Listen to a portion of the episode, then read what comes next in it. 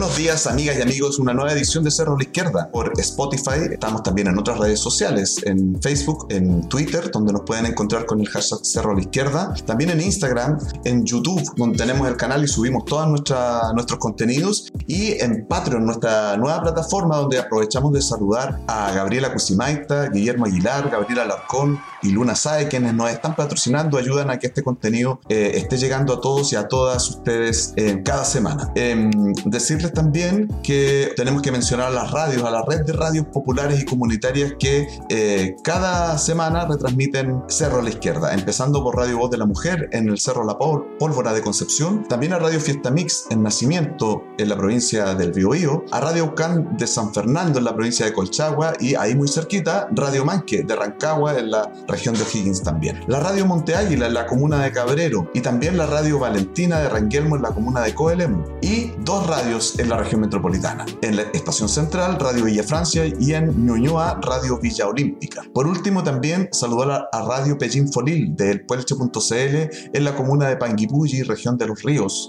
Y, no menos importante, Radio Santipensares, que desde Buenos Aires, Argentina, acoge este contenido para llevarlo a toda América Latina. Decirles también que pueden encontrar este podcast en resumen.cl y ahí eh, escucharlo eh, cuando ustedes quieran. Lo mismo en Spotify, donde estamos eh, cada día con mayor fuerza, así que les recomendamos seguir ese canal. Em, decirles también que hoy día estamos con Jano, estamos los dos solos, yo estoy en una lluviosa Valdivia hoy, em, día sábado 25 de septiembre que estamos grabando este episodio. Jano, eh, desde Concepción, ¿cómo estás? ¿Cómo te va? Hola, bien, tanto tiempo que no aparecía por acá. Así es. Sí, em, bueno, pero igual estaba pues, en, la creación de pautas para los contenidos y, lo escuchaba, por supuesto, cada capítulo. Y, y, es entretenido escucharlo como auditora. Sí. Con razón lo escucha tanta gente. De hecho, yo lo escucha mucha gente, es verdad. A mí me hacen comentarios y eso es bueno también, que nos hagan llegar comentarios tanto a nuestras redes sociales de Cerro a la Izquierda como a, las nuestras personales también, eh, por el Instagram, por el Facebook, por el Twitter, por donde quieran, porque es importante la opinión de ustedes para hacer este programa. Jano, hoy día no vamos a partir tan arriba porque la verdad tenemos que despedir a un personaje, a una persona y un personaje, un compañero, eh, absolutamente vital, central en la construcción de la cultura popular chilena. Estamos hablando de Patricio Mans, gran cantautor, compositor, escritor, novelista, ¿verdad? Y eh, militante de causas políticas y sociales revolucionarias. Patricio Mans eh, ha dejado este mundo el día de hoy, así que yo creo que merece que le dediquemos algunas palabras y sobre todo relevar la importancia cardinal de su legado en la cultura popular chilena. No sé qué piensas tú. Mira, para mí Patricio Mans está a la altura de Víctor Jara. Es una de las personas fundamentales de la música popular chilena. Eh, no sé, son tantas las canciones que están implantadas en el cancionero nacional que es difícil ponerse a nombrar. Incluso quizás mucha gente conozca sus canciones y no sepa de quién se trata. Mm. Eh, han estado versionadas muchas veces por muchos artistas, ¿no? Claro. Los bunkers hicieron muy famosa la exiliada del sur de Patricio Mans, por ejemplo, hace un tiempo atrás. Mm. Un, como decía tú, además de un tremendo artista que, ha logrado poner tantas canciones, también fue súper consecuente en su militancia en los años 70 como parte del MIR, en, el exilio, en fundador de Carachú, Caraxú, de tanto hablamos, no, sabe, no sé muy bien cómo se pronuncia. sí, no sabemos cómo se pronuncia, nunca hemos sabido. Pero esta eh, banda formada en el exilio para financiar a la resistencia a la dictadura, principalmente desde Europa, obtener recursos para financiar la, al MIR y la resistencia a la dictadura Pinochet. Y después, en los años 80, fue el vocero del Frente Patriótico Manuel Rodríguez. Claro, colaboró con el Frente Patriótico Manuel Rodríguez también, claro, exacto. De hecho, es en De Carachú donde está la canción para Luciano Cruz. Recicló un poco el coro y creó el, himno del Frente Patriótico Manuel Rodríguez. Así es. Sí, mira, yo eh, antes de hablar de su militancia política, también me quiero referir, eh, decir que como artista, yo, yo no soy muy folclórico, ¿ah? no soy muy fan del folclore eh, en general. Eh, pero yo escucho mucho a Patricio Más porque encuentro que es de una calidad a la altura, no sé, de Inti Gimani, por ejemplo, de Víctor Jara. Eh, vale. A mí me gusta más. Ah, yo, yo considero que, es de una calidad como compositor y como cantante. O sea, tú escuchas los discos de Patricio Mans de los años 70, 60 y son un impresionante, un gran cantante. Muy emotivo, todas sus composiciones, ¿no? Tan bien hechas. Además, arriba en la cordillera, tengo entendido que llegó a ser considerada como la, la canción popular chilena más, no sé si la más, la más reproducida o, la, o, la, mejor catalogada por los expertos, no recuerdo ahora, pero tuvo un premio importante en algún minuto por ahí por los 2000, ¿no? Eh, cuando se hacían estos rankings, o por el bicentenario, sería que te acuerdas que se hacían estos rankings de las figuras más importantes de la cultura chilena y entre medio también la canción más ah, pues. importante, creo que arriba en la cordillera fue la que ganó, si no estoy mala, no recuerdo exactamente, pero un pedazo de canción, o sea, arriba en la cordillera tú la escuchas hoy día y todavía emociona, ¿no? Sí, es una de las pocas expresiones de lo que se llamaba en, aquel entonces neofolclore. Mm que realmente tiene una raigambre popular, porque el resto del neofolclore era bastante malito. Por decir, los quincheros, los cuatro cuartos, no. Que de neo tenía poco, porque en realidad era bastante tradicional, eran las tonadas de siempre, ¿no? Eh, mm. claro, es que el neofolclore era como agarrar la tonada tradicional chilena y meterle como esos cuartetos de voces medio gringos, que, que, en, que en arriba en la cordillera funcionan muy bien, por cierto. Sí, funciona perfecto. Además, que, tiene una sencillez, y Patricio Más tiene esa cuestión de que las composiciones de él eran bastante sencillas sencillas, ¿no? Eh, bueno, las de Víctor Jara también. Me imagino que por una decisión estética y por otro lado también por los recursos de la época no se podía contar con grandes orquestaciones ni, ni arreglos ni nada, eh, me imagino. Y entonces salían unas canciones muy sencillas pero muy profundas, ¿no? Entonces eso efectivamente ha quedado ha quedado en la historia de la cultura popular chilena y, y hasta el día de hoy siguen siendo referentes para nuevos artistas. Yo considero que Pato Más, así como tú lo decías también, Jano, eh, le, falta un reconocimiento, no, está todavía valorada su, su, aporte. No sé por qué, tal vez por su posición política, tal vez porque es un militante revolucionario, fue un militante de las causas revolucionarias que no aparece evidentemente en los medios o aparece muy poco, eh, hasta el día de hoy aparecía muy poco, ¿no? Y eso hace que no esté a la altura de un Víctor Jara, de una Violeta Parra, que yo creo que él merece estar en ese rango, ¿no? De, de autores. Sí, claro. Que además eh, murió recién, pues estaba vivo. Y generalmente en Chile como que más apreciamos a los artistas cuando no están, la clásica. Eso es cierto, sí, eso es verdad. Bueno, va a ser nuestra misión eh, recordar a Patricio Mans eh, y ir siguiendo un poco el desarrollo de su legado. Yo creo que también ahí hay un trabajo importante que hacer con la literatura. Él escribió mucha novela, cuento, ¿verdad? y conocer mejor su obra, ¿no? Su obra escrita, no solo su música. Gran futbolero, fue arquero de la U. Sí, tú tenías los datos más, más yo no, los tenía eso. No, es que hubo un tiempo que estaba rayado con Patricio Manson, como que investigué, como que quería, prácticamente le hizo biografía. Sí, porque el Jano es melómano, porque el Jano le gusta la música mucho, entonces maneja esos datos. Y aparte, la parte chauvinista, que era coterráneo nuestro, era de acá el Biobío, de las orillas del río Biobío de nacimiento. Exacto, exacto. Así que saludamos también a los amigos de Radio Fiesta Mix de Nacimiento, porque esa es la comuna justamente donde nació Patricio Mans, ¿no? Una tierra tan con tanto aporte musical esta. De, ah, el Biobío, claro, por supuesto. El Biobío, desde siempre. Bueno, después Pato Mans vivió un tiempo en Lota también, ¿cierto? Y tenía, tiene una canción muy bonita dedicada a Lota. En Lota la noche es brava, ¿te acuerdas? Mm, sí, claro. Claro, y, y no, y tiene un, un, fuerte vínculo con el sur de Chile. Te diría que es como un cantautor del sur de Chile, em, porque pese que Violeta Parra y Víctor Jara también son de la zona, son de Ñuble, son también son de acá, claro. Víctor Jara nació en Chillán. No, en. O cerca, en las cercanías de Chillán, ¿no? En Ingüe, creo. No recuerdo exactamente, pero un poblado cercano a, Chillán y Violeta Parra también es de, esa zona. ¿Cercano a Quillón? No sé, no. Eh... Nelson siempre dice eso. Habrá que creer. Sí, no, yo no recuerdo ahora exactamente el pueblo, si es el Carmen, puede ser. Bueno, un pueblo cercano a, Chillán y después muy pequeño emprendieron rumbo a, la zona central, a, la cercanía de Santiago y ahí es donde se desarrolla Víctor Jara en estricto rigor. Pato Más tuvo un vínculo permanente con esta con la región del Biobío, sí, venía mucho a Concepción, ¿cierto? Tenía un vínculo importante con la zona. Y además... Yo lo vi muchas veces acá. Sí, y, además su música, ¿no? Su música, uno diría que releva esos personajes como fronterizos, ¿no? Eh, personajes populares que son comprensibles solo en este lugar del mundo. Claro creo yo. Sí, pues bueno, de hecho, en, arriba en la cordillera mismo habla Los Ángeles, Santa Fe, Los Cuatreros, el mover ganado en la cordillera, muy algo muy tradicional. Exacto. En la, la Exiliada del Sur, que si viene un poema original de Violeta Parra, nombra a un montón de pueblos y comunas de, de esta zona. La Quiriquín. Del sur. Sí, Claro, del sur en general. Eh, sí, pues además, eh, yo, bueno, lo último que voy a decir respecto a Pato Más tiene que ver con su militancia política. Yo creo que en él se, se encarnaban súper bien estos cosas, estos principios de alguna manera que, que el, el, gran Bertolt Brecht siempre siempre defendió, ¿no? De este em, eh, activista cultural que no solamente se queda en la producción artística, sino que hace de la producción artística un elemento más de propaganda política y de defensa de los intereses de las clases eh, a las que representa o de las que proviene, más que representa de las que pertenece. Y, y Pato Más era evidentemente un, un cantautor de esa raigambre, ¿no? Así es, así que no podíamos partir este programa, estamos en sábado en la mañana se, grabando, se conoció hace muy poco la noticia de la muerte de Patricio Mansa, así que sí. no podíamos partir de otra forma rindiéndole un homenaje al Pato Mans. Al Pato Mans. Eh, lo seguiremos escuchando por siempre, por supuesto. ¿no?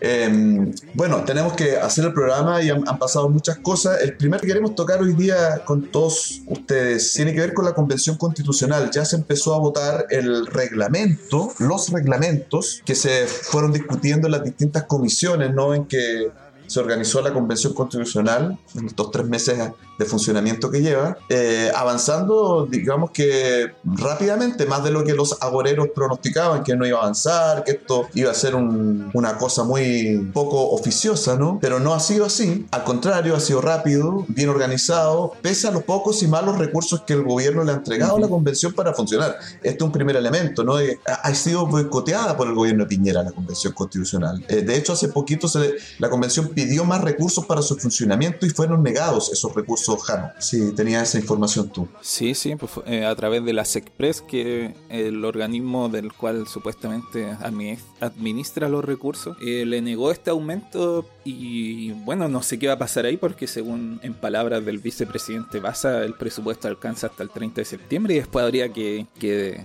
tendrían que parar de funcionar, no sé muy bien, algo tendrán que hacer. He escuchado a muchos constituyentes eh, de sectores menos favorecidos económicamente que están en la constitución que dicen que, por ejemplo, ellos tienen gente trabajando con ellos que, no que llevan tres meses sin sueldo, trabajando gratis, o sea, el gobierno fomentando nuevamente la precarización laboral al no entregar los recursos necesarios para el funcionamiento de la convención. Si piensa que, no recuerdo la cifra exacta, pero era entre 80 y 85, no me acuerdo el número exacto, de todo el presupuesto anual de la convención se gastó el primer mes solamente en la instalación, en, en materia de alojamiento para los convencionales que no son de Santiago, en tema de, de comida y todo eso, en transporte, se gastó el 80% de todo el presupuesto anual. Sí, fíjate que, que es bien grave lo que pasa. Eh, ahora la convención, para que todos ustedes sepan, está suspendida en su funcionamiento por casos de COVID al interior. Y estoy leyendo, Jano, para que lo comentemos, que el medio Interferencia, interferencia.cl, arroba interferencia.cl en, en Twitter, está diciendo en este minuto que el gobierno sabía de tres casos de COVID, COVID en el Palacio Pereira desde el día miércoles y que no informó a los convencionales de la existencia de estos eh, casos confirmados, al parecer. Eh, esto me parece ya rayando en, en el delito en el sabotaje, en sabotaje ya, pero. O sea, es un delito sanitario, pues. O sea, ¿no? Tres casos. Es que hay que aclarar que, en el Palacio Pereira no solamente está funcionando la convención, sino que entiendo también algunos ministerios o, o secretos. El servicio de patrimonio, hay varios servicios culturales del gobierno que funcionan ahí. Claro, no solo la convención. Entonces, el origen del contagio habría venido de, uno de estos servicios y obviamente ahí el contacto en, el mismo lugar cerrado es, es probable que ocurra. No, no se sabe si hay convención convencionales eh, contagiados, pero, pero está suspendido por motivos sanitarios. Y claro, esto es una muestra más del manejo criminal que ha tenido este gobierno respecto a la pandemia. Mira, mira, te leo lo que dice Interferencia, que a mí me merece todo el respeto. Interferencia es un medio que investiga bastante serio, ¿ah? por lo demás. Durante la jornada, la gran mayoría de los constituyentes se encontraban en el edificio del Palacio Pereira trabajando en las indicaciones que debían votarse en el Pleno. La semana cerró con un convencional, César Valenzuela, ¿cierto? Ya sabemos, es del Grupo Socialista, y un asesor contagiados del virus, además de 28 contactos estrechos. O sea, estamos hablando de un verdadero brote de COVID dentro de la convención. Terrible. Y si y, y señala que el gobierno estaba al tanto de estos casos hace tres días. Claro, porque. O sea, tres días antes del. O sea, es el gobierno el que hace los eh, exámenes pues, de PCR, los antígenos y todo lo demás. Se supone que periódicamente, además. Se debe tener los resultados, si se trata de la convención, el mismo día o al día siguiente, ¿no? Tiene que informar de inmediato. Eh, no sé, yo, yo creo que esto, aparte del sabotaje, ya está rayando en la. Eh, es un delito sanitario, digámoslo. La, la legislación sanitaria en Chile se ha aplicado rigurosamente contra mucha gente, ¿sí? Contra las fiestas clandestinas, contra. Por ejemplo. No sé, los matrimonios. La botillería. Iglesia. Ay, no tanto, pero igual en parte. Y, y, y, en este caso también debería aplicarse a los responsables porque generaron un brote de COVID. Generaron un brote de COVID cuando los casos están subiendo post 18 de septiembre, que todos sabemos son fiestas patrias en Chile y hay mucha reunión y evidente, esto se está notando. Estamos a 25 de septiembre y la positividad en la región metropolitana de Santiago está ya en el 2%, luego de haber estado bajo el 1%. Vamos a tener más casos de COVID. Entonces, esto eh, revela también que el gobierno no tiene ningún respeto por esa convención, digámoslo, ¿no?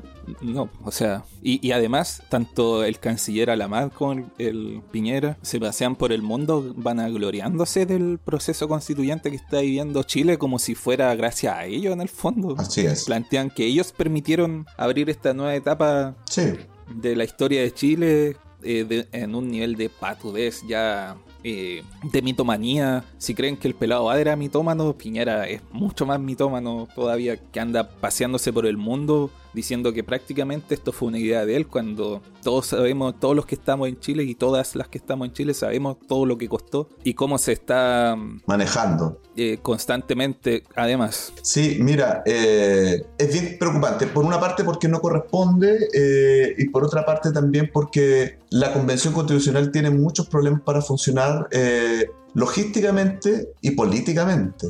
Hay ahí un manejo que, que tenemos que que analizar, ¿no? Y a eso nos vamos a dedicar ahora, digamos. Eh, en estas semanas en que ya se empieza a votar el reglamento, esperemos que reanuden su trabajo lo antes posible, una vez que detecten todos los casos de COVID y contactos estrechos para retomar. No sé cómo funcionará eso, si hay demasiado contacto estrecho y lo demás, eso por lo menos debería tener 7 días de cuarentena, ¿no? Entiendo. Eh, sí, o sea, idealmente 14, pero nadie está haciendo eso ahora. Claro, no, pero en, Chile se están aplicando 7 días de, para, para ciertos, para los contactos estrechos 7 días, para los casos confirmados son 14, ¿no? Entiendo. O no, es más, los casos confirmados eh, es más. Pero vamos al, al, tema de la convención Jano. Se está votando el reglamento, se han votado cosas que son muy importantes porque eh, son los principios fundadores de la discusión que se va a tener en torno al articulado de la nueva constitución. Eh, yo tengo mucha molestia, eh, en principio, por lo que votaron respecto al principio de participación popular vinculante. ¿Por qué? Te lo explico para que tú lo comentes, Han. Yo creo que el principio de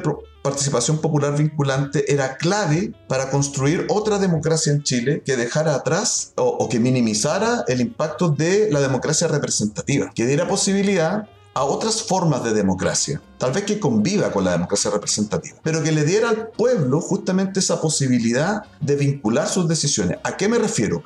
¿Qué va a pasar cuando se vote, por ejemplo, la posibilidad de que tengamos iniciativa popular de ley, ¿sí? O esta iniciativa popular de norma constitucional, que sean las comunidades, ¿cierto? Las que eh, presenten una propuesta de norma constitucional o de ley. No es vinculante, pues porque el principio no lo marca, es solamente consultiva, ¿sí? Y eso hace que ese principio de alguna manera eh, refuerce la democracia representativa, es decir, entregarle a un personaje y a su voluntad, a sus propias convicciones, a su ideología, el poder de decidir por todo el resto de la gente a la que representa. A mí eso me parece que que era un principio bastante válido hasta hace un par de décadas, pero hoy día la democracia tiene que, dar pasos más adelante, eh, ponerse a tono del, siglo XXI y dejar un poco atrás esa democracia del siglo XX, ¿no? ¿Qué piensas tú, Jano? Bueno, de hecho, gran parte tanto del estallido chileno como de los estallidos que se han producido en diversas partes del mundo tiene que ver precisamente con, con esta eh, democracia que, que, que, está pequeña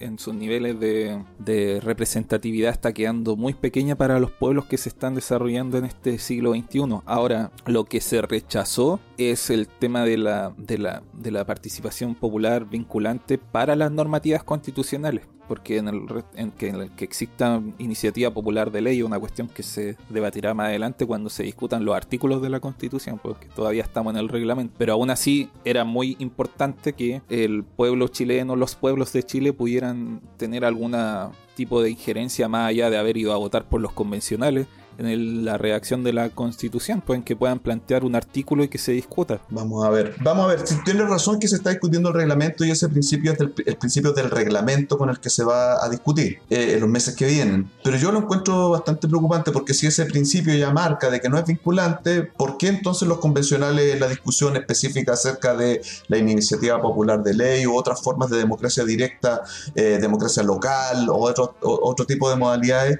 eh, tendrían que aprobarse. Tendrían, ya tienen un argumento para decir, bueno, pero al principio dice que no es vinculante. ¿Te das cuenta? Exactamente, sí. Mm. Entonces, eso a mí me parece mal, me parece que... ¿No? Y incluso muchas comunidades, qué sé yo, cabildo, agrupaciones, asambleas, podían tener una muy buena idea de algún artículo constitucional que valía la pena que fuera discutido. Claro. Si no, toda, no, no todo está en la cabeza de los 155 eh, delegados. Claro, y a eso se le ponen también determinaciones. No, no digamos que, no sé, nosotros los cinco integrantes de Cerro de la Izquierda vamos a proponer... Seis. Seis, perdón. Eh, me dejo ahí fuera. Vamos a proponer una norma constitucional porque somos un grupo de seis personas que hacen un podcast. Eh, no, tendrán determinaciones, podrán poner normas que digan, no sé, eh, tienen que reunir 200.000 firmas por ejemplo, ya, ni un problema. Si estamos convencidos de que esto es importante, juntemos las 200.000 firmas, firmas para que esto se discuta, ¿no? Em, yo creo que esa, e, esa cuestión no está muy clara todavía. La constitución no se da cuenta que aquí hay la Convención Constitucional no se da cuenta que aquí hay dos grandes almas que están en pugna, que en mi tesis yo te la contaba un poquito antes, Jano, a ver si la podemos discutir. Por una parte está eh, este bloque de lo que vamos a llamar el Partido del Orden, que ya se ha dado en llamar el Partido del Orden, no lo estoy diciendo yo, no lo estoy inventando yo, y que van desde la derecha, ¿cierto? Esa derecha que aparecía como minoritaria, pero que ahora parece muy influyente, hasta el Frente Amplio, pasando por la exconcertación, los independientes no neutrales, ¿cierto? El colectivo socialista, todo ese grupo de gente y el Frente Amplio, eh, una gran parte del Frente Amplio por lo menos. Una parte mayoritaria, digamos. Sí, que están... No todas. Exacto, siempre hay algunos discos que deben ser esos independientes que fueron en la lista del Frente Amplio, ¿no? Pero bueno, todo ese grupo que podríamos decir, decir que va desde la ultraderecha hasta la centroizquierda, hoy día conforma el Partido del Orden que le está dando una nueva oportunidad a la democracia representativa, liberal, a la democracia liberal, ¿no? Le está dando una, una chance más y está trabajando para que el nuevo ordenamiento constitucional, eh, si bien sea mejor que esta democracia pactada neoliberal, termine siendo una democracia liberal, representativa, ¿cierto? Eh, que nosotros en Chile la conocimos en el siglo XX, por ejemplo, era bastante así, no igual, pero bastante similar. Y hay otra, otro espíritu que es el que está desorganizadamente en los movimientos sociales constituyentes, en el Partido Comunista, en, la, lo que fue la lista del pueblo, que hoy día es pueblo constituyente, y en algunos otros independientes por ahí, que eh, intenta recoger el espíritu de la revuelta, te diría yo, el espíritu octubrista, que se ha dado también en llamar el espíritu octubrista. Las vamos a llamar las fuerzas transformadoras. Esas fuerzas transformadoras hoy día están empujando medidas que van hacia una democracia de los pueblos, hacia una democracia más directa, a una democracia más local también, que integre acentos que tienen que ver con lo socioambiental, con el feminismo, ¿cierto? Con los derechos sociales de los trabajadores. Está intentando eso pero lamentablemente hoy día esas fuerzas transformadoras por sus propios errores, ¿cierto? Están minorizadas, están quedando en minoría frente a eh, este espíritu del de el Partido del Orden. No sé si me sigues en esa tesis, si tiene matices o estás en contra, Jano. No, estoy a favor. De hecho, le iba a complementar con unas declaraciones que he escuchado de algunos convencionales del Frente Amplio, justamente, que señalaban respecto a, sus consultados por el, por esto de, haber votado en contra de la participación vinculante, señalaban así abiertamente, y me, llamó la atención lo, lo, lo cararraja que fueron. Que bueno, nosotros somos los convencionales, pues si la gente votó por nosotros, hmm. no, nosotros tenemos que hacer la nueva constitución. Ellos, ¿A quién por ellos no ha votado nadie? ¿Qué, qué, qué representatividad tienen? Y es justamente esa lógica eh, del siglo XX, como decías tú, o pongámosle 19 incluso, de ser, de ser ellos los que se agoban la representatividad de quienes votaron por ello, que la tienen, no digo que no la tengan obviamente, pero no es suficiente, porque estamos en una época en que se necesita ampliar la participación en la, dentro de esta construcción de la democracia, digámoslo, del Estado, que sea más allá de, de representantes electos. Ellos cumplen un rol y muy importante, pero no es no se puede limitar solamente a eso la participación. No, no se puede limitar a eso. Eh, yo eh, tengo una, una, una idea ¿no? que tiene que ver con que nosotros, el pueblo chileno, hemos alcanzado ciertos niveles, mal, endeudándonos contra todo y todos, ¿cierto? Hemos logrado grados de educación, de profesionalización, que nos ponen en otro pie eh, para discutir acerca de los asuntos políticos, sociales, económicos. ¿sí? Si no, baste recordar eh, el tema del cuarto retiro de la AFP, que tal vez lo, hablemos más adelante. Eh, la gente sabe, hoy día no estamos en el siglo XX donde había todavía un gran número de gente analfabeta o que estaba absolutamente excluida de la discusión política, ¿sí? o que no quería estar ahí porque consideraba que eso no era para él o para ella. Hoy día, eh, crecientemente, la gente está informada, tiene múltiples posibilidades de saber qué pasa y eh, qué es lo que quiere también. Las personas saben lo que quieren para sus vidas. No jodamos, ¿no? Entonces, ahí es donde se cae la lógica representativa. Si, es por eso que uno dice por no más democracia representativa o democracia representativa en su justo medida nomás, en su justo lugar. No digo que no lo hagamos, ¿no? Pero de alguna manera hoy día las personas tienen más elementos Tienen unas cajas de herramientas mucho más potentes para enfrentarse a la discusión social, política, económica, como decía. Y por eso es que tenemos que, o el Estado debe entregarle más poder al pueblo. Porque recordemos un principio fundamental, ¿por quién pertenece la soberanía? A los pueblos. La soberanía no le pertenece a una convención, menos a esta que es cada día más un espejo del Congreso Nacional. ¿Sí? Que es fruto de, una negociación política eh, de la clase política actualmente gobernante. Y que tuvieron la sorpresa de encontrarse con que se eligió a gente que, ellos no controlaban mucho, o a, muchos de aquellos. Pero en el fondo es eso, ¿no? La convención constitucional es una especie de espejo del Congreso. Son 155, se eligieron por un sistema similar eh, al, parlamentario. Eh, entonces la lógica representacional está en la convención fuertemente, pero hay que empujar para que esa, esa convención incorpore elementos de la democracia de los pueblos eh, de manera más, más, potente. No sé, Jana. Mira, no sé si sea un espejo propiamente tal, pero lamentablemente la, la, forma de operar cada vez se está apareciendo más. Eh, hay cuestiones que son, que son, no sé, no sé ni cómo calificarla. Por ejemplo, estaba ahí hablando el tema de, la iniciativa popular de ley, o sea, de, participar en, el, en, la construcción de algunos artículos, pero también se rechazó el liberal el, secreto bancario.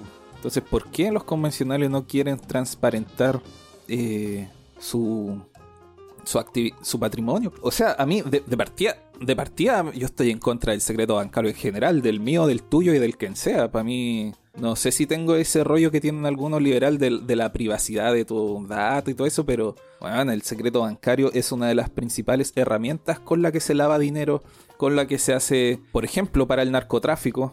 Porque el narcotráfico existe gracias a los bancos, no gracias a los a los soldados. Esos son el último pelo de la cola de, este esquema del, narcotráfico que así es que, que, uno de los principales males del mundo y particularmente en nuestra región latinoamericana, que, que, es un flagelo eh, horrible, ¿cachai? Y eso es porque hay, no sé, gente que tiene sus cuentas bancarias secretas en, en, en Islas Vírgenes o en Suecia o en Chile, donde sea, pero es una cuestión que tiene que ser súper transparente y, no entiendo por qué votaron en contra de eso. Sí, y además, ¿sabes qué aprobaron? Eh, el que las personas que tengan conflictos de interés no queden excluidas de la votación, ni de la discusión de una determinada norma.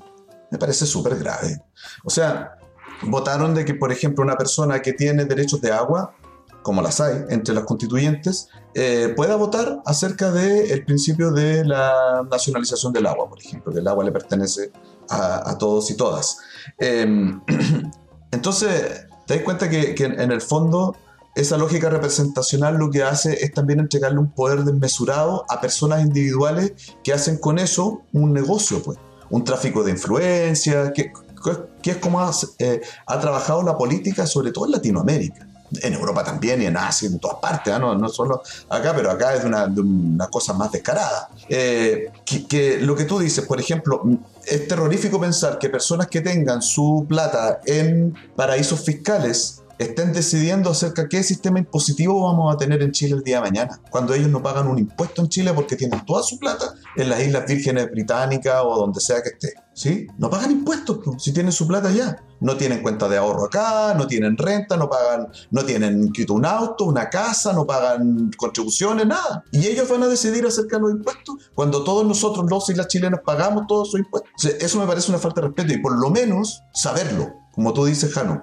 por lo menos eh, que eso sea público para saber cómo está votando determinado personaje de mi distrito eh, y poder encararlo eventualmente. Claro. ¿no? O influir sobre su voto, por lo menos, que es lo que indicaría esa democracia liberal a la que aspiran tantos. Sí, pues, ni siquiera se compran al rollo de la democracia liberal directa. O sea, completa, sino en parte no.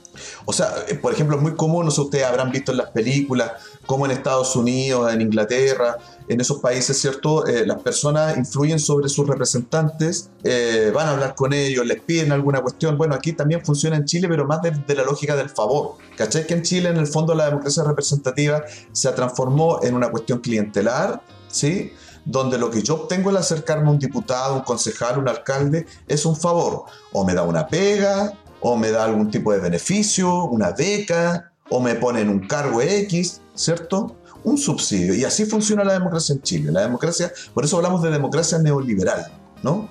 Em, ni siquiera liberal, que sería eso de yo, ciudadano común y corriente, voy donde mi representante y le digo, exijo que usted me apruebe el cuarto retiro porque necesito la plata no solo la ministra Smith o el, ministro Cerda pueden sacar su 10%, como acaban de reconocer que lo, que lo hicieron, Jano. Eh, los ministros de Estado sacan el 10% y eso que el gobierno se opone.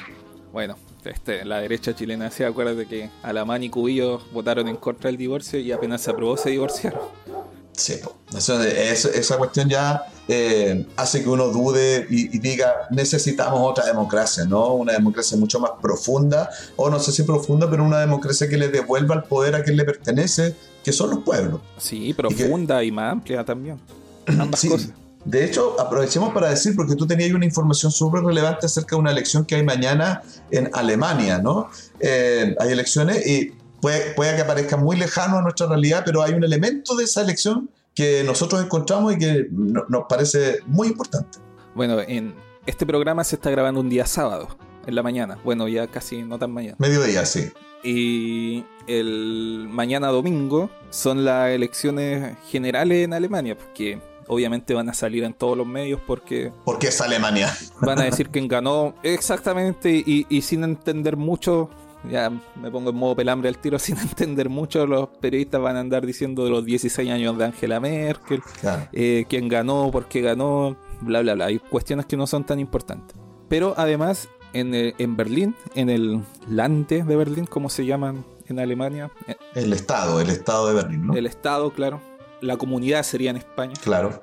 En el gobierno de Berlín se, se va, junto con esa papeleta va a haber otra seguro en otros estados también probablemente, pero la de Berlín es la interesante que es un referéndum surgido justamente de una iniciativa popular de ley de la población de Berlín que va a limitar a 3.000, 4.000, ahí hay distintos datos, pero creo que es 3.000 el número máximo de propiedades de viviendas que puede tener una empresa, una inmobiliaria. Mm. Solamente a, 3.000.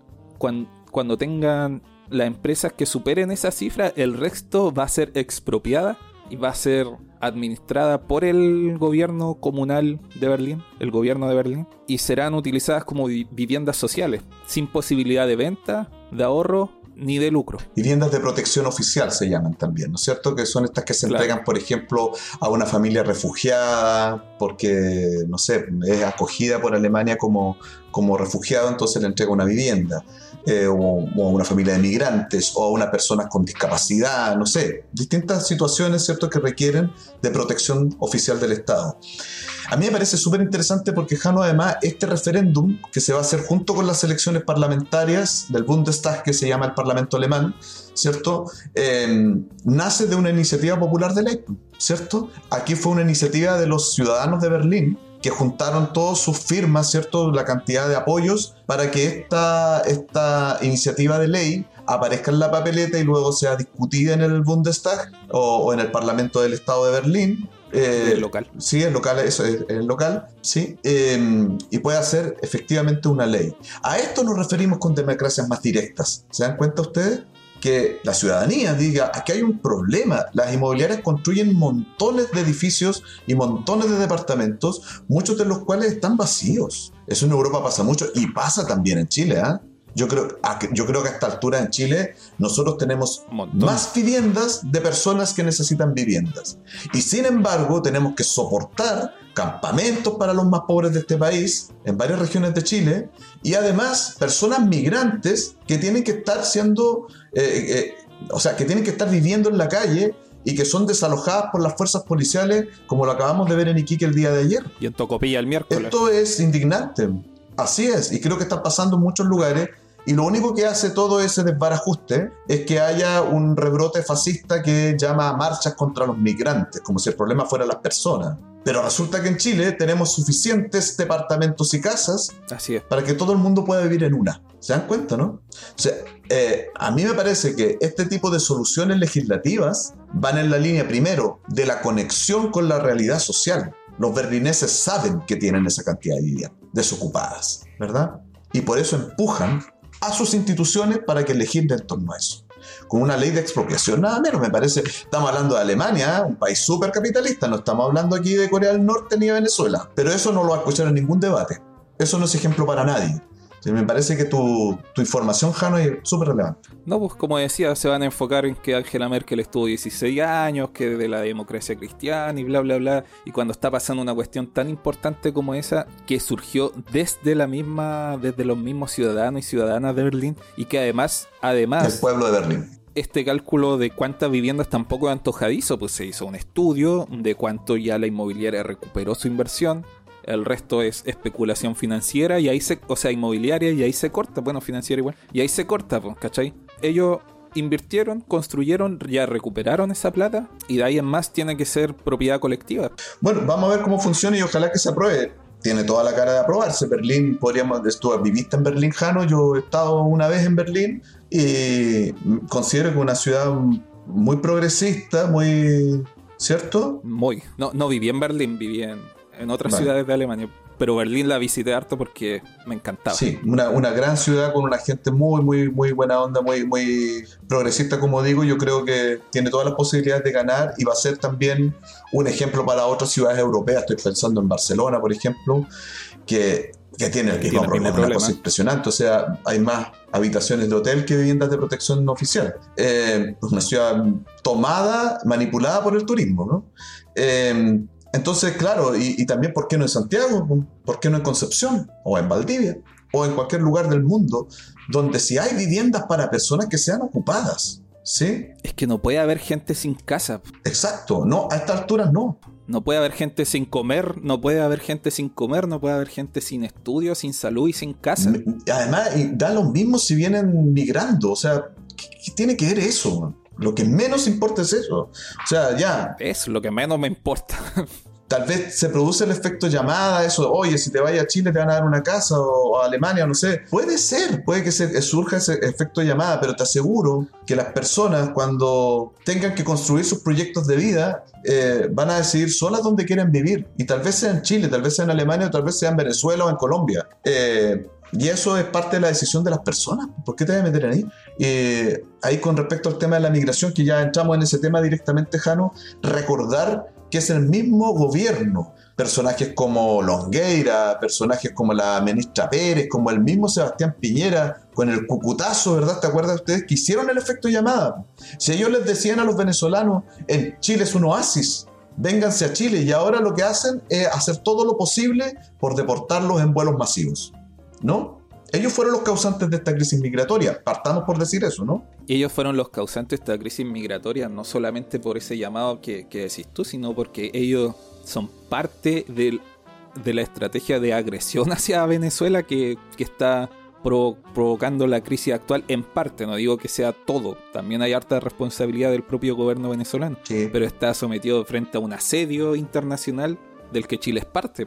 Sin duda, Sí, porque cuando tú le dices a la población civil, eh, en Chile vas a tener trabajo, hay oportunidades, no sé qué, como lo dijo el mismo Longueira, yo se lo leí a él. No, Alamán, que tiene que ver. Eh, Longueira fue, ahora estoy dudando, pero creo que fue Alamán o Alamán, no sé. Eh, un personero importante de la derecha chilena, en el fondo, eh, está, ahí, está ahí de alguna manera diciendo, vénganse, vengan a Chile. Eh, estás también jugando con esa idea que es también una cuestión que hay que poner aquí en la crisis migratoria. muy clasista, porque cuando los venezolanos que llegaban eran médicos, ingenieros, profesionales, ¿cierto? Ningún problema. Pero la crisis migratoria de hoy, que es la gente que se, no llegó en avión, que llegó caminando, atravesando todo Brasil, Colombia, Colombia, Brasil, eh, Bolivia, ¿cierto? Hasta llegar a Chile por semanas caminando o trasladándose como podía para atravesar por pasos no, no legales hacia el norte de Chile, esos que son personas pobres, sin profesión, mano de obra barata, podríamos decir, a eso sí se les puede discriminar. A eso sí hay que echarlo. Entonces, a mí me parece que también hay bastante clasismo en esto, ¿no? Sin duda, sin duda que sí. Oye, y bueno, el, los motivos de la, de la crisis que vive Venezuela da para un programa entero en sí mismo, pero, pero el hecho de que el gobierno chileno esté todavía sin reconociendo al ah, Guaidó, se me olvida hasta el nombre, que tienen su plata retenida en bancos británicos, que no, que están bajo un bloqueo, agudiza aún más la crisis, insisto. Y Chile está siendo parte de eso de la misma forma en que Chile fue parte de la crisis de Haití, luego del golpe de Estado que es el que ocurrió el año 2000 2004, 2003, no me acuerdo. A Aristide justamente. Claro, el golpe a Aristide, ¿no? Eh, fue un golpe de Estado del que Chile fue parte enviando tropas para contener el, el orden militar, ¿cachai? Entonces fomentó también esa crisis y ahora está recibiendo haitianos también por ser parte de esa crisis y para qué decirlo, haitianos deben ser los del grupo migrante los peores tratados de, de todos. Sin duda. Sin duda, porque además tienen problemas de integración por, el, por la lengua y, porque son pobres también. Y porque son negros, hay que decirlo. Y porque son negros, y porque también, sí, exacto, exacto. Entonces, claro, la, e, el Chile, para que ustedes sepan, amigos, en otros lugares también, no tiene una política migratoria modernizada. Ha demorado la, la, la discusión y publicación de una nueva ley de migraciones porque la que tenemos viene de la dictadura, está hecha con toda la lógica de la doctrina de seguridad interior del Estado, no está hecho con las lógicas de los desplazamientos humanos del siglo XXI. Entonces, mal podríamos acoger bien a los migrantes, Puján. No, y lamentablemente tenemos que ver imágenes de desalojos brutales con una excesiva presencia policial. Sí eh, para sacar a familias de sus casas, eh, como decías tú, en Iquique o en Tocopilla, donde son mayoritariamente personas migrantes, pero también en la salina en Talcahuano hace un tiempo atrás, donde la mayoría eran familias chilenas, que le pasaron una retroexcavadora por encima de sus casas, que perdieron todo, no, lo que alcanzaron, salieron con lo opuesto nomás, ¿cachai? Y arrasando con sus pocas pertenencias que tenían en agosto familia decía una señora que, que conversábamos lloraba porque tenía los regalos para el día del niño que también se los aplastó la retroexcavadora. ¿Cachai? Solamente por desalojar familias que la obligación de este Estado sería asegurarle un techo solamente por el hecho de ser personas, nada más. Exacto. Y por eso es tan importante que avance, que, toda la, fuerza transformadora del pueblo chileno manifestado en octubre no se pierda, no se confíe en, las instituciones por muy eh, buena onda que aparezcan y convención constitucional y lo demás, no confíen en eso. Por favor, mantengamos el espíritu del, de octubre, eh, porque necesitamos estar alerta y necesitamos que esta transformación se haga realidad, que no sea solamente una, una esperanza, como le gusta decir a tantos. ¿no? No, no tenemos que esperar nada, tenemos que hacerla porque nadie la va a hacer por nosotros, menos los que hoy día han gobernado hasta ahora. Eh, sí, Jano. Sí, esperanza es como, no que decir esperanza es como sentarse a esperar que pase algo. Exacto, de ahí viene el concepto. Entonces yo soy contrario a la idea de la esperanza, siempre lo he sido. No, no, no implica eso desesperanza, sino que tomar acciones nosotros y nosotras No, exacto, eh, eh, indica póngase las manos a la, a la obra. Pues. Exactamente. Seamos parte de. No espere nada. seamos parte de, practiquemos la transformación en nuestras vidas, en nuestro entorno, donde podamos. Y también molestando y siendo bastante cojoneros, ¿no? Con eso de, eh, si tengo un convencional cerca, decirle, oye, pero ¿por qué el, principio vinculante de participación no se aprobó? Paren el escándalo, pues. aprueben las iniciativas populares de ley, aprueben los, los, plebiscitos, los plebiscitos dirimentes cuando no tengan mayoría. Exacto. Hagan democracia directa, ¿no? Hinchahuea se diría en Chile, te salió el español. Chucha, sí, perdón. Pero es lo mismo, se entiende. Sí, se, entiende. Yo espero que me entiendan. A veces se me olvida. Eh, pero nada, em, hay un siguiente tema que con esto ya iríamos cerrando, Jano, pero que no es menos importante que el descubrimiento mediático, porque en realidad nosotros todos lo sabemos, ¿no? De, la corrupción en, los municipios. Y esto se destapa además en las comunas del rechazo, como le decimos en Chile, que son las tres comunas más ricas del, del, país. En el sector oriente de Santiago está Vitacura, Lo Barnechea y Las Condes, ¿cierto? Las comunas más ricas del país y donde está concentrada toda la oligarquía nacional. Eh, sí, exacto. Eh, entonces ahí... Buen lugar para poner un domo. No, claro.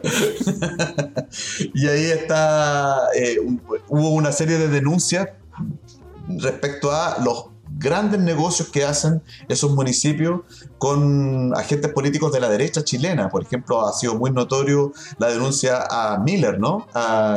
se me olvida el nombre, Jano.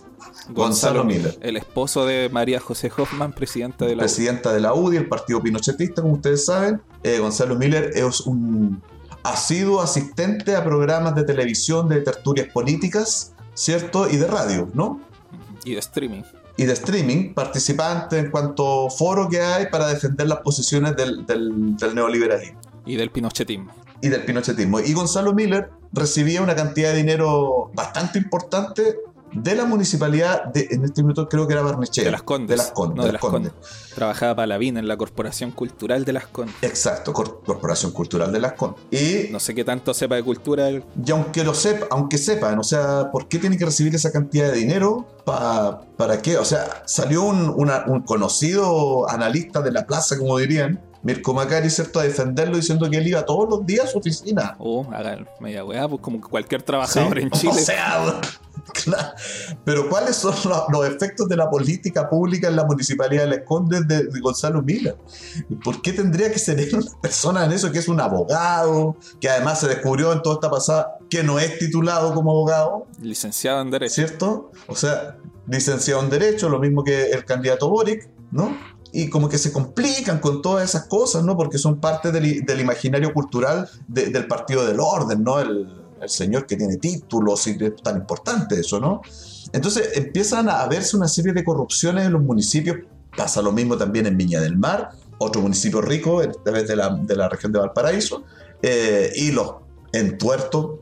En la gestión anterior. Claro, de eso iba a decir, en los entuertos de Virginia Reginato, la antigua alcaldesa, y que como cambia la municipalidad y ahora es del Frente Amplio, aparece una serie de cantidad de plata desorbitante gastada en tonteras, ¿no? O, o malversada directamente. Sí, o, el alcalde Torrealba, el tronco Torrealba, como le decían, alcalde de Lobarnechea, durante 31 años. Él fue alcalde desde el 89 hasta, eh, hasta mayo de este año. O sea, no sé cuándo asumieron los alcaldes, julio, no sé. Estuvo, y no, porque se aprobó la ley de que no podían postularse a la reelección, pero estuvo desde que retornamos a la democracia hasta hace dos meses siendo alcalde de Lobarnechea. Y de lo que se sabe en los últimos seis años, recibía cada mes esos 6 milloncitos en un sobrecito que se lo iban a dejar ahí a la oficina por carta, duplicando su sueldo. Gonzalo Miller, por su parte, ganaba más plata que la VIN en el municipio. Así es. Eh, eh, bueno, esto, no queremos ser tan tajantes en los datos porque esto está recién salido del horno y es una información que hay que eh, cotejar. seguramente va a haber esto un proceso judicial para determinar el monto y el, y al dolo, ¿cierto?, de estas situaciones de corrupción. Em, entonces vamos a esperar que la justicia diga algo, si es que dice algo, esperemos que sí. Eh, esperemos, hay que, como decías tú, ser cojonero para que lo haga también. A la justicia también hay que apretar. También hay que apretar a la justicia, exactamente. Ahí los medios de comunicación son muy importantes. y sí, las calles también. Y las calles. El, felicitación a América Transparente por esto, por esta investigación. Es verdad.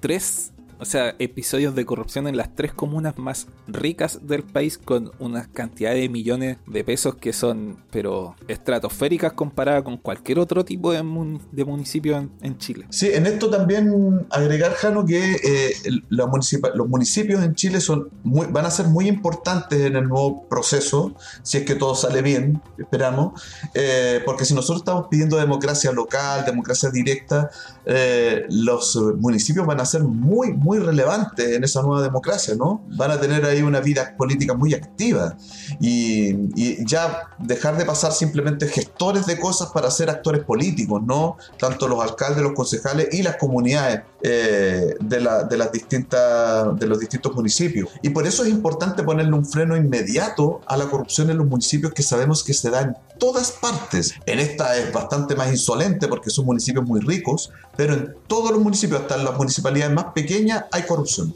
Hay que decirlo. Ahí hay una gran análisis que hacer, unas más que otras, por supuesto.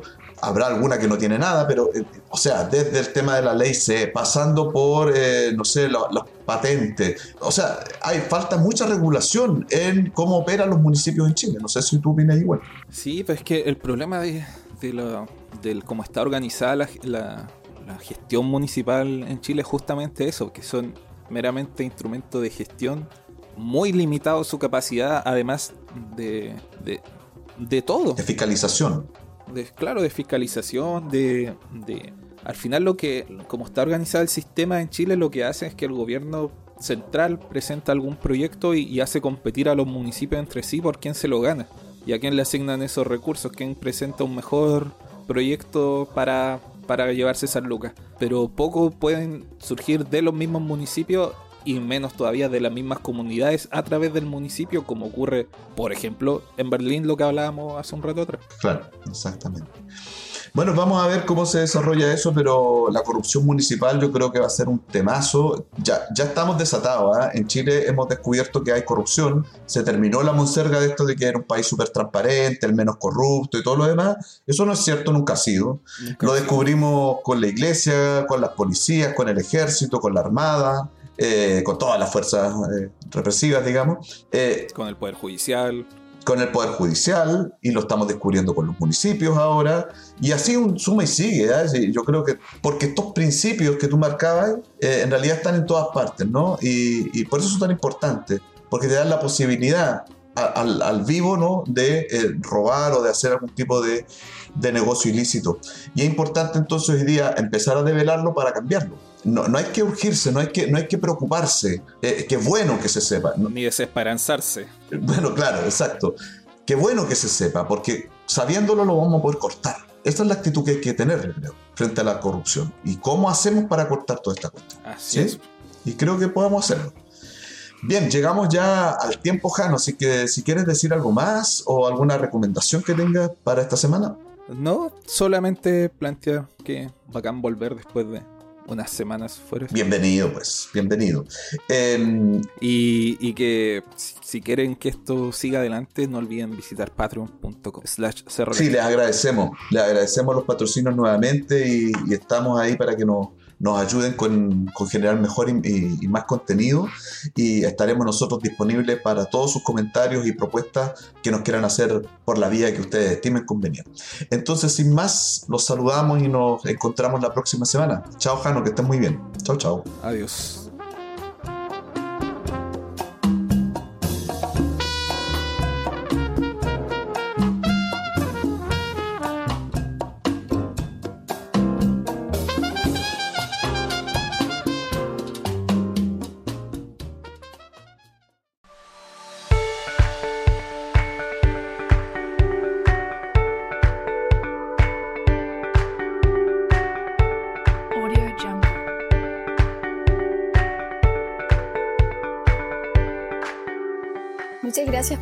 En esta nueva emisión. Para más contenido, búscanos como Cero a la Izquierda en Spotify, Apple Podcast, Google Podcast o donde sea que escuches tus podcasts. Revisa nuestras redes sociales, síguenos y si te gusta lo que escuchas, comparte y difunde nuestro contenido. Nos encontramos la próxima semana.